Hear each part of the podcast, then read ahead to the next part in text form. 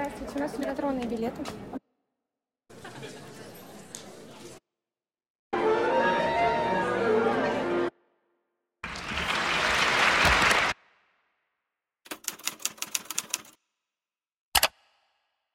Всем привет! Это подкаст «Послушайте. Творческое пространство». Здесь ты узнаешь больше о современной культуре, искусстве, театре, новинках в сфере кино и литературы. В студии Наташа. Всем привет! И Алина. Привет! Пятый выпуск мы захотели посвятить Ван Гогу, нашему амбассадору. Рассказать о нем не как о художнике, не о его технике или сюжетах картин, а постараться рассказать о Винсенте как о человеке, который жил, творил, справлялся с трудностями, решал проблемы. У нас тут действительно есть несостыковка, потому что Ван Гог, он не относится к современному искусству, он постимпрессионист. Угу, так что знаем. же он делает на обложках и на логотипе нашего подкаста? Ну, сейчас мы расскажем. Начнем с банальной истории задумки нашего подкаста. Мы пришли к дизайнеру с обычным запросом, что нам нужна обложка и логотип. Название у нас «Послушайте», и в конечном результате мы получаем нашу обложку с Ван Гогом. И мы, так, мы таки поразились. Интересно, действительно, как послушаешь, если ухо травмировано. Да, да. Там травмирована только мочка уха, но все равно забавно, как отлично вообще сочетается Отлично. «Послушайте» с Ван Гогом с замотанным ухом. Дальше как-то жизнь у нас складывалась, и карты легли, что мы наткнулись на книгу в книжном магазине «Письма к брату Тео». Почему-то в Томске, в Новосибирске это какой-то эксклюзив, потому что чаще всего... Да, та- последнее было вообще. Да, потому что чаще всего я таких книг никогда не видела, и Наташа себе как раз-таки выбирала, что же мне почитать. Я говорю, Наташа, ну, понимаешь, надо... Покупай! Покупай! И после того, как мы купили, я пролистываю, пролистываю книгу, и такая, вау, Да, это, да. понимаешь, мы сейчас погрузимся Гениальное в голову Ван Гога. Позже я сама пыталась купить уже для себя, но ее нигде не было. Нашла я ее уже в Москве, в центре Москвы. Такой большой там книжный магазин, называется Библия Глобус. И я такая, все, погружаюсь в голову великого художника. Да. Вообще мы даже если размышляем о человеке, то это не значит, что мы строим какие-то теории, возможные догадки, что было, там, что не было. Мы опираемся на достоверные первоисточники, да, то есть это Конечно. письма, э, жизни, очередь. да, и биографии, то есть Ван Гога. И как бы материалы плюс еще, на какие мы опираемся, это статьи. И не будем забывать все равно, что письма — это перевод перевода. Так как мы получили на руки перевод с английского, а английского с голландского, погрешности явно Ну, есть. конечно, но добавки какие-то. тем не менее, нам нужно постараться не потерять эту магию, что писал сам Винсент Ван Гог. Когда мы стали читать письма, мы нашли много параллелей размышлений Ван Гога с нашими размышлениями. Его мысли, что удивительно, откликались нашим мыслям. Я каждый раз поражалась то, что вот про то, что пишет Ван Гог, есть и в тебе, Наташ, и во мне. Я, опять же, поражаюсь. Например, он говорил, что надо обязательно приносить пользу людям. Я действительно с ним согласна. Важно жить с пользой, потому что в пользе, ну, смотря что для тебя польза, Да. возлагается смысл жизни. Мы с Ван Гогом все-таки надеемся на пользу, о том, что она э, делает нашу жизнь не бессмысленной. На что я был бы годен, если бы не мог чему-нибудь служить и приносить какую-то пользу? Как бы я мог постигать явления и свои знания о них? Чтобы слушателю было легче воспринимать вот это вот все, я уточню, что мы говорим не как о великом художнике, а как о человеке, который Да, просто жил и просто трудился. Так вот, давайте все-таки вернемся к пользе. Наташа, расскажи, пожалуйста, мне очень интересно послушать, что же ты об этом думаешь. Ну, как ты, конечно, верно сказала, что важно еще, как человек воспринимает пользу, потому что вот именно Ван Гог, у него эта польза выражалась в этой отдаче творчеству постоянно, да, и он надеялся, что это хоть кому-то откликнется, это станет Мгм. пользой. Кайф. Мы с тобой в подкасте говорили о пользе, мы с тобой, точнее, говорили о смысле жизни, М, которая для нас перекликается с пользой, потому что польза, она, ну, для нас она всегда с чем-то пересекается, она ведь нужна для чего-то, Да, и да, она да. создает наш какой-то неповторимый смысл, который связан и с выбором профессии нашей дальнейшей, и, конечно, с подкастом. И вот из этой пользы рождается этот неповторимый смысл. Поэтому через пользу, которая в нашем проекте заложена, мы надеемся, что мы создаем какие-то смыслы, которые становятся частью и людей, которые это смотрят, слушают, читают. На самом деле, это правда. Нам периодически пишут, что очень приятно. Ребята, вы мне Да, так да. помогаете, мне так интересно, мне это Я нравится. Я- контент. Да, делайте, пожалуйста, побольше, а вы, пожалуйста, пишите нам побольше. Вот а, опять вернусь к пользе. Это правда, в пользе есть смысл. Как я это воспринимаю, вот когда ты выполняешь какую-то цель во благо нашему миру, тебе даже не страшно думать, что мир такой бренный, бессмысленный, так как ты уже делаешь, это Да. уже есть смысл и есть уже Да. польза. Вот мы с тобой опять же говорим о пользе, о творчестве, которому Ван Гог отдал всю вообще свою жизнь. Тогда интересен этот путь, потому что у Ван Гога он был такой тяжелый, он был такой сложный. Верно. Он вообще творческому этому пути отдал всего 10 лет. То есть роди, ну, родился в семье священников, думал, что пойдет по этому пути, искренне хотел, даже начал, но потом вдруг вообще в другую сторону человека понесло, и вдруг жизнь вывела вообще в другую часть. И мы также на канале Artifix ну, смотрели вот видео про Да-да-да. то, и там был вот этот главный вопрос, так сколько же стоит бессмертие? И на этот вопрос ответ был дан таков. Цена бессмертия — это отдать себя полностью на служение высшей цели. Мгм. Но, знаешь, я заметила такую вещь, что он все-таки прожил вот эту жизнь, лично избрав такой путь, вот с осознанием всей этой ответственности. И несмотря там на психические заболевания, он от начала и до конца понимал, кто он, что он, зачем он и как. Искусство требует упорной работы. Работы, несмотря ни на что, и непрестанного наблюдения. Вот знаешь, его жертвенность я вижу в том, что он то есть не не успел стать примерным семьянином, идеальным сыном, как хотели его родители. Он пожертвовал все-таки и не жизнью, как можно подумать, а жертва в моем понимании, все-таки измеряется личным счастьем. Он не смог в первую очередь завести семью, о которой он мечтал, которая была в его контексте проявлением счастья, но для меня это логично на самом деле. Я придерживаюсь той теории, что жизнь — это весы. Мы никогда не сможем ее уравновесить. Либо всего понемногу, либо чем-то придется все-таки жертвовать.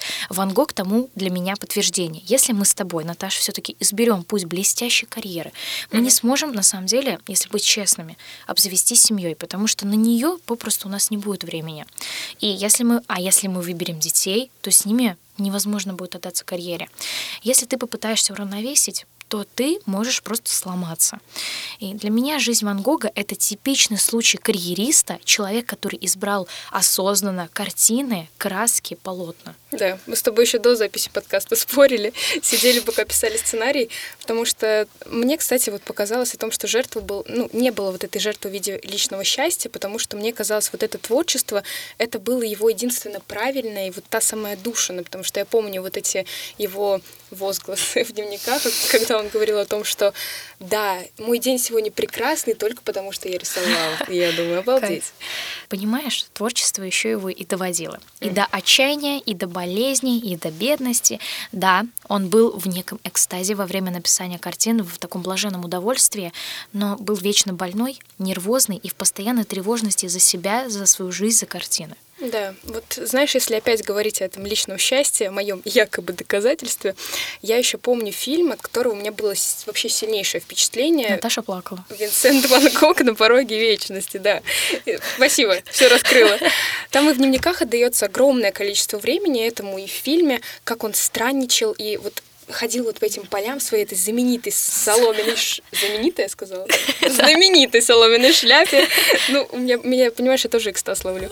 Поэтому он надеялся, что покажет вот всю эту народность своих картин, и она станет близка людям. И выбирал эти пейзажи для будущих картин, и в этом находил себя. Вот это очень приятное, на самом деле, мое воспоминание такое. Я в Инстаграме наткнулась на истории знакомого фотографа. Он такой, опять же, давал рекомендацию на этот фильм и сравнил свой путь э, с тем моментом, когда Ван Гог ходил по полям и искал, искал предмет э, того, что да, он да. изобразит, и он говорит, я также ходил по улицам в поиске красивого кадра. Да. Ты даже вспомни нашу вот недавнюю встречу с Машей Ивановой, художницей. Я ей после интервью сказала о том, что есть такие ассоциации с Ван Гогом и таким вечным странничеством, потому что Маша, она изучает культуру вот посредством живописи. То есть Мгм. она очень много путешествует постоянно по России, ее это интересует, она этим изучает себя, ищет тоже какие-то новые смыслы и вообще в целом вот свою жизнь так обустраивает. Ван Гог тогда является, знаешь, неким олицетворением тернистого пути в жизни множества людей. Ведь многие люди стараются добиться чего-то, многие, но не факт, что достигают и по разным абсолютно причинам, порой Да. даже не касающихся их самих. Как раз здесь будет в тему упомянуть про тот самый успешный успех, который не всем почему-то доступен в этой жизни. Мы опять с тобой вспоминаем. У нас все отсылки целого выпуска про подкаст э, На дожде. да, получается, Мгм, да-да-да. где обсуждалось про успех, про удачу, и что порой это действительно зависит не от нас. И вот если брать вот эти 100%, то 70 это везение для них, а 30 это как бы работа, да, Ага. которая выражается в этом успехе. И там звучал вот этот тезис «Вам повезет, если звезды так сойдутся». То есть получается, что к успеху нет ключа, и как бы непонятно, какой человек окажется успешным. Да. Но нам, кстати, интересно, что вы по этому поводу думаете, поэтому пишите обязательно в комментариях, мы будем только рады. Какая-то загадка. По поводу того, что к успеху нет ключа. Да. Кажется, что в конце жизни все-таки успех к Ван Гогу пришел. Но это факт. На самом деле, у Ван Гога ведь на последних годах пошла карьера в гору. О нем начали писать критики, картины стали продаваться, его пригласили поучаствовать в выставке независимые, но тогда нелогично, почему человек совершает самоубийство по одной из версий его смерти. Да, вот мы с тобой сейчас говорим и рассуждаем о версии самоубийства, но есть же еще одна, что говорят исследователи, там, пистолет Винсента так и не был найден, также не было никаких свидетельств, там, показания Мгм. вот этой самой попытки самоубийства. Ну смотри, была фиксация покупки Ван Гогом револьвер. Мгм, мгм. И позже идет информация, что целился он а, в сердце, попал в живот и потом еще несколько дней умирал. Да, вот плюс мы нашли информацию, где биограф э, Эдвард Смит, получается, копнул глубже, хотел Мгм. найти правду, эту абсолютную истину, и нашел статью, где в год смерти Ван Гога автор утверждал, что художник был застрелен двумя подростками, которые играли в ковбоев и индийцев, но не сообщили об этом полиции. М, Странно очень. Ну, очень странно. Поэтому непонятно, в какую нам с тобой сторону склоняться, но мы предполагаем, что это версия самоубийства. Ну да. Тогда интересный момент здесь был, связанный с его психическим состоянием. То есть последние года его жизни оно было особенно тяжелое, и он о себе писал так. Ты видишь, я пытаюсь быть добродушным, но моя жизнь подорвана, мой шаг сбивается. Я добавлю а, такую мысль о том, что даже его последнее письмо не было пропитано какой-то, знаешь, можно его расценить и как прощание с братом, но с другой стороны это было обычное письмо в состоянии какого-то отчаяния и грусти. Да, да. Но, насколько мы знаем, вернусь обратно к болезни, он был эпилептиком. Многие думают, что это какая-то другая болезнь, помешанность. На самом деле Ван Гог конкретно писал, мне поставили диагноз эпилепсия. Автор книги «Гениальность и помешательство Ламброза» писал, что Ван Гог вообще был одержан бесом. Бред. Ну, да, это не так. Да, Но- бред. В последние годы жизни особенно мучил его диагноз, но вот что любопытно, в письмах к брату он был очень спокоен. И если искать в сторонних источниках а, описание поведения Ван Гога, то говорится, что на него писали донесения, что Ван Гог бегает, дерется и кусается. И вот у меня, не знаешь, несостыковка. Э, В припадок он кидался на Гогена с бритвой, но когда опомнился Да. от отчаяния, отрезал себе ухо, а потом подарил своей любимой девушке легкого поведения. И вот мне непонятно, то есть был спокоен, когда сходил с ума. И также есть информация, что в припадке он ел краски. Но по поводу красок мало верится, если вы честны, он всегда ими дорожил, бра- писал брату, мне нужно столько-то, столько-то на такие-то, такие-то краски, их ценил, в них разбирался, говорил, мне там вот такого от- от- отлива, вот такого оттенка, и ну и зачем ему их есть? Согласна. Вот вообще как-то нелогично получается. И плюс про дневники, знаешь, я еще подумала такую штуку, что Эдвард Мунк, если прочитать его вот прям подлинники, вот там, где он писал от своей руки, карандашом, там же текст просто, он там скакал постоянно, и было понятно состояние человека, в абсолютно котором это верно. пишет. А здесь как бы мы тоже не знаем, как это все было в подлинном варианте, но самое главное, мы с тобой выяснили, что это все-таки эпилептическое заболевание, которое как бы влияет на душевное состояние. Поэтому можно утверждать, что Ван Гог застрелил себя при тех обстоятельствах, когда он был вот в особенно тяжелом состоянии. Давай немного отойдем от болезни и поговорим про его отношение к искусству. Мы в третьем выпуске уже говорили про наше мнение об искусстве, спросили некоторых людей о том, как, как вы считаете, как искусство на вас влияет. А теперь хотим обратить внимание, как же относится к искусству великий художник. Да. Недавно я смотрела интервью с современным художником из Томска, и он сказал такую вещь. Искусство — это как раз честное, искреннее самовыражение. Я с этим высказыванием безусловно согласна. Мгм. И знаешь, Ван Гог в первую очередь изображал на полотнах свою душу, оставлял слишком много себя. И вообще он относился к искусству очень серьезно. Искусство было для него необходимым точно так же, как есть и пить.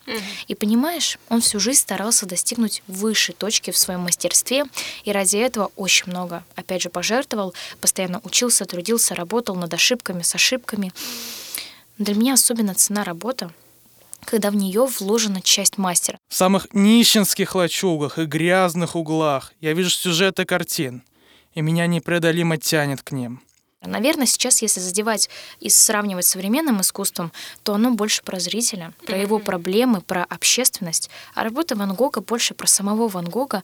Он рисовал то, что его завораживало, то, что притягивало, и то, что было вокруг его жизни. И он на это очень акцентировал внимание, вот про обычных этих людей.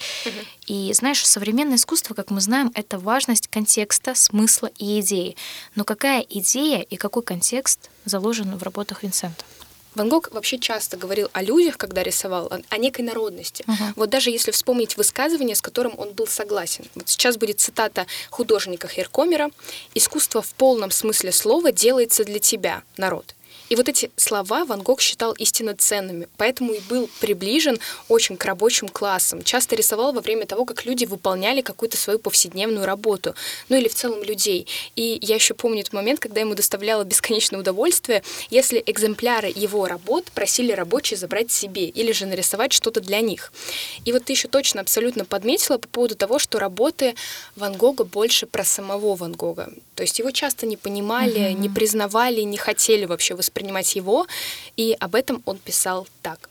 Я хотел бы своей работой показать, что таится в сердце этого чудака, этого ничтожества.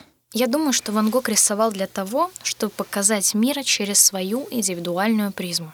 Смотри, вот его работа, например, «Любимые подсолнухи». Кстати, Наташа подарила мне недавно подушку с изображением любимых подсолнухов Ван Гога. Как можно не упомянуть, да? Да, подушка великолепная. И вот я смотрю и понимаю, ведь в этих подсолнухах и заключается жизнь. То есть вот это вот обычная мелочь незначительная, ваза с подсолнухами. В этом и заключается движение жизни, сама жизнь. И, как говорится, счастье в мелочах и в осознании этой мелочи. Так посмотри, он рисует прекрасную природу, цветущий Да. миндаль, звездную ночь. Это тот самый момент осознания счастья. Я чувствую, что моя работа — это постижение сердца народа, что я должен держаться этого пути, должен вгрызаться в глубину жизни и, невзирая на бесконечные трудности и тревоги, пробиваться вперед. Он изображает, когда ты, допустим, смотришь нет, представь, мы сидим, допустим, вдвоем, смотрим на закат и понимаем, что мы счастливы. Вот, этот, а- вот это вот осознание этого момента и изображает Ван Гог. Мы с тобой вчера сидели, говорили про вот тот самый дзен, как его Мгм. словить. Но на самом деле, вот если обращать, правда, внимание на эти мелочи и вообще видеть вот все то, что тебя окружает где-то там на улице, и вообще правда видеть вот эту природу художников, стараться ее замечать, то это правда получается, что ты ловишь удовольствие постоянное. Мгм. И Ван Гог, он еще безумно часто говорил о везении художников, потому что они по-особенному ведут этот диалог с природой, и он верил, что это чувство природы сможет откликнуться у людей. У него было столько безудержного желания говорить о чем-то существенно важном, ну, это и проявляется в письмах, когда он не говорит о каких-то таких опосредственных вещах, а говорит да. бытовых, да. Ну, бытовые тоже задевались, но всегда он хотел говорить о чем-то действительно насущем, важном. И вот это вот безграничное стремление к учебе, ну, это невероятно, потому Да. что вот, хотя его творческий путь был длиной всего в 10 лет, он успел сделать очень много. Учился, кстати, он в Академии изящных искусств, но ему такой формат обучения был абсолютно не близок. Да, он, получается, бросил академию спустя год. Ему казалось, Мгм. что все слишком вычурно, неинтересно. Ну, потому что все хотели сделать похожими Мгм. друг на друга и одинаковыми. А Ван Гог, он искал собственный стиль, то есть который ни на кого не похож. М. Поэтому дальше он стал И нашел. учиться... Нашел, да. У художников, например, у Антона Муве. С ним он абсолютно был не согласен. Но опять же, Винсента мало удовлетворяла академическая система обучения у Антона Мауве, и было очень много разногласий. И разрыв в этих отношениях произошел, когда Винсент начинает жить с беременной женщиной, у которой уже Да. был ребенок. Мауве был абсолютно не согласен, осуждал Винсента за его Что распутность. странно, на самом деле. Конечно, странно. Он преследовал, ну а сам художник преследовал цель, чтобы спасти эту женщину, показать ей правильный, mm-hmm. чистый путь. Но почему-то, что меня очень удивляет, воспринимали так, что Ван Гог везет грязную жизнь. Да. Но все-таки можно извлечь из этого тандема какую-то пользу, Мауве показал Ван Гогу акварель. И в дневнике художник описывал, как сидел за акварелью, мазал, смывал, мазал и опять же смывал. Да, вот вообще по дневникам складывается впечатление, точнее, скорее всего, это так и было, что Ван Гог работал без остановки. Он угу. ведь винил себя за то, что начал очень поздно, да, как мы уже упоминали ранее, это 10 лет всего продлился этот творческий путь, и поэтому он переживал и работал вдвое, втрое, и вообще, вообще огромное количество времени. Ну, а если говорить еще об учителях Ван Гога, то он был явно не один. Угу. И это были постоянные эксперименты. Он даже как-то увлекался японским стилем. Мы видели картины, помню, в да, Томске смотрели. на эту тематику.